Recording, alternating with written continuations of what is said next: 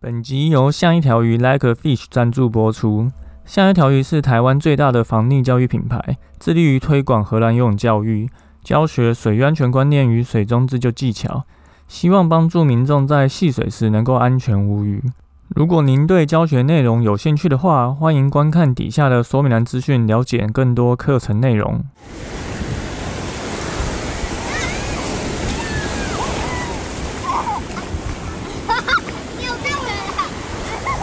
现在时间下午五点钟，海水浴场关闭，请尽速从水里上来，谢谢。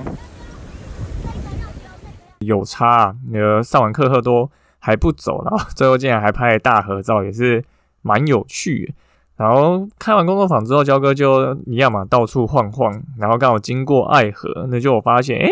爱河上真的是有人在滑 SUP，哎，就是之前焦哥就有提过说，在爱爱河其实你已经。不需要申请，然后不用收费，你只要扫一个，他们岸边会有那个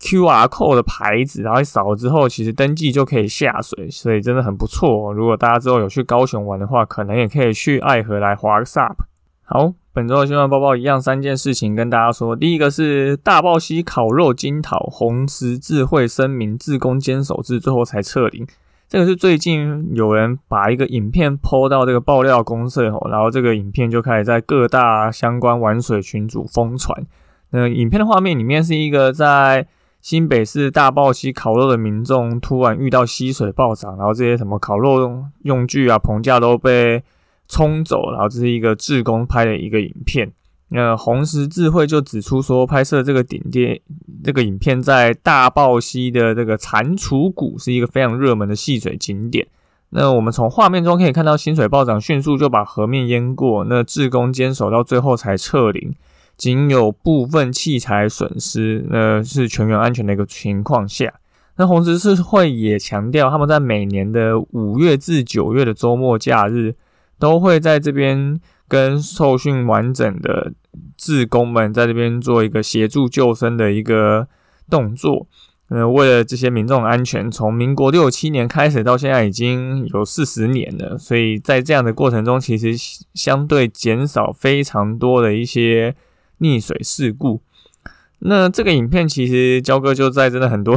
焦哥的玩水群组都有看到，那因为外围的这些。环流带来的雨量，其实让乌来这边雨下的非常多哈。交哥虽然在高雄，完全就是无风无雨的一个状态，可是我看新闻，乌来好像就下了三百毫米的雨量吧，所以其实是非常惊人的。那我们从这个影片可以看到，有人就是还试图要去把他的东西捡回来，其实真的是一个不好的选择哈。这个影片，请大家一定要去看看，因为这也是少数第一现场你看到。就是撤离，还有溪水暴涨的一个状况。那有些就是留言，就是讲的说啊，为什么自工也在那边烤肉啊？这个活动是不是自工办的啊？怎么会有人台风天还跑去溪边烤肉？那焦哥有看到有一些群主，有一些在场的资深前辈，其实有表示说，当时是他们有人发现水面变得浑浊，有一些枯枝落叶流下来。那么就赶紧去疏散民众。那这个西面在五分钟内其实就变得像影片里面一样，就是泥沙滚滚。可以就还好，紧急先提早梳理，所以没有造成任何状况。那焦哥必须说哈，其实志工是没有强制力的，因为他就只是志工嘛，就跟义工是一样的，所以他并没有办法要求现场民众一定要离开。那有些地方其实会有消防做在那边一样是当志工，那消防其实也是没有强制力的，所以民众呢不愿意离开，他们也没有办法，这个就是很麻烦的地方。那你说就是消防或者是这些志工就自己先行离开，丢民众在那嘛？好像也不太对，因为他们是来协助帮忙大家判断这个会不会有一个溺水的状况发生，所以才会有影片看到最后。这些红十字会职工在自己收东西的一个画面啊，那教哥也必须说吼，如果不是这些红十字会的救生同仁长期在大豹溪当自工，大豹溪就是一个真的很容易因为溪水暴涨，然后而发生这个意外的一个地方。我觉得应该每年这边至少发生一百个人的溺水事故，应该是很正常的。如果没有这些自工的情况下，所以如果民众的水域安全知识跟不上，又没有相对应的自救能力，那我看大概每一次有封面来临，都会发生这个影片画面中的这些情形吧。所以请大家多去学学水域安全常识，或者是买教科书来看，其实这些都能够帮助你之后去戏水的时候更安全。那关于细水暴涨的征兆要怎么观察呢？焦哥之前也有写过文章的，那这篇文章也有放在书里面，那一样会把这个文章放在底下的说明栏资讯，那大家也欢迎去买焦哥的这本《跟着就算学水中自救》书来看看。好，第二件事是一个新闻，发生在垦丁后壁湖，有两个年轻男女跑去浮潜，然后就有送医发生就是不治这样子。那这个是发生在后壁湖小巴里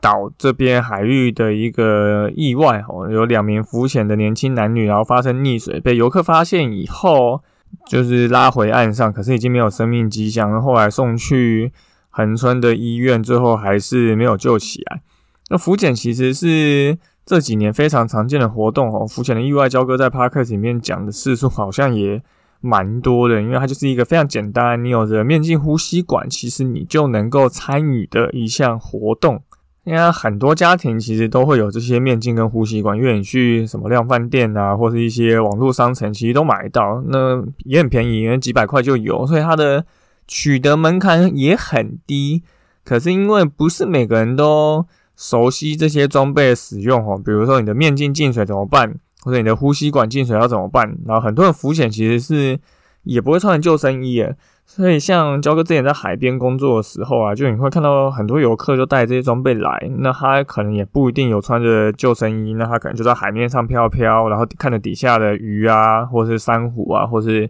其他生物。那你去依赖这些装备，可是你可能根本就不太会游泳，因为如果你有面镜呼吸管，你甚至不需要会憋气嘛，你就是只要敢把头放到水里面，你就可以从事这样活动了。可是如果你今天发生一些比较紧急的状况，比如说你不小心飘到外海，或者是你遇到刚刚焦哥讲的，你可能面镜进水、呼吸管进水，你懂不懂得要怎么样去把这个状况排除？那如果你不懂的话，你可能就会很紧张，那你紧张就有可能会发生溺水，所以很多那意外就是像这样子，你可能不懂这些装备使用，你也没有相对应的一些游泳技能，然后你的水水观念用不对，那你可能在不对的时间，在不对的地点下水，那如果你没有这些自救能力，那溺水意外发生的几率就很高。所以我们看到这个新闻，它是发生在九月六号，九月六号其实就是一个。台风环流还有在影响台湾的情况，那其实，在垦丁后壁湖小巴厘岛那边，焦哥看当时的新闻画面，其实它那个风浪还是有一点在，所以它是有能量在的。所以，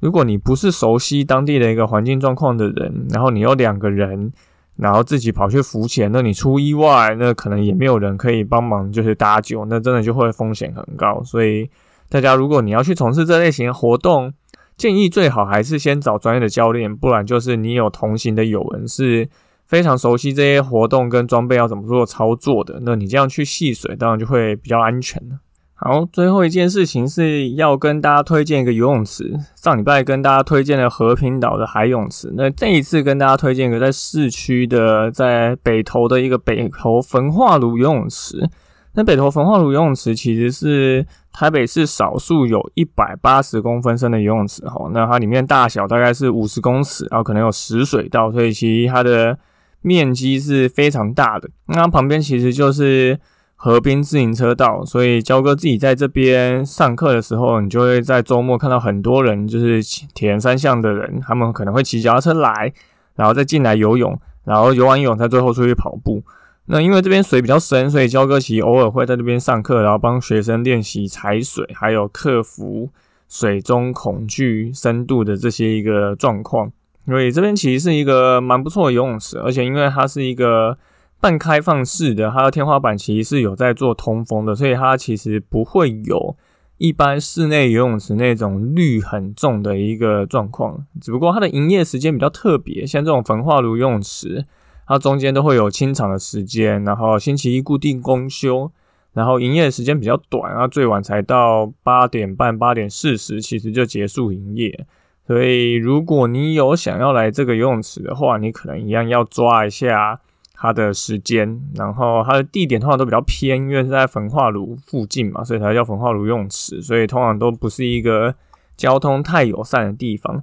但也因为它是焚化炉游泳池，所以它其实是有做一些在地乡民里民的回馈吼。所以我记得，比如像是北投区，然后内湖区，然后木栅嘛，就是这些有焚化炉游泳池的地方，你去其他的焚化炉游泳池一样也是。可以，就是不用付门票了。所以，如果你刚好是在这附近，然后你也对于水深的游泳池更有兴趣去做一些挑战跟练习的话，那这个游泳池还不错，就推荐给大家。好，那本周的新闻报报就到这边，主要跟大家讲三件事。第一个就是大暴溪溪水暴涨哦，很可怕。那大家如果有时间去看一下这个影片，你就会发现这个影片的溪水暴涨情形真的是让大家知道，你不要在台风天跑去溪边，真的是一件很傻的事情。再来就是。垦丁戏水的这个意外哈，如果你去从事浮潜的活动，如果你不是那么熟悉相关活动跟熟悉这个地点的话，你最好还是要找专业的教练或者是专业的朋友一起去从事这样的一个活动。那最后就是推荐一个游泳池给大家，在北投焚化炉，那它是一个一百八十公分的游泳池。如果大家对于深水的游泳池有兴趣去游泳跟练习各种水中自救技巧的话，这个游泳池是个还不错的选择。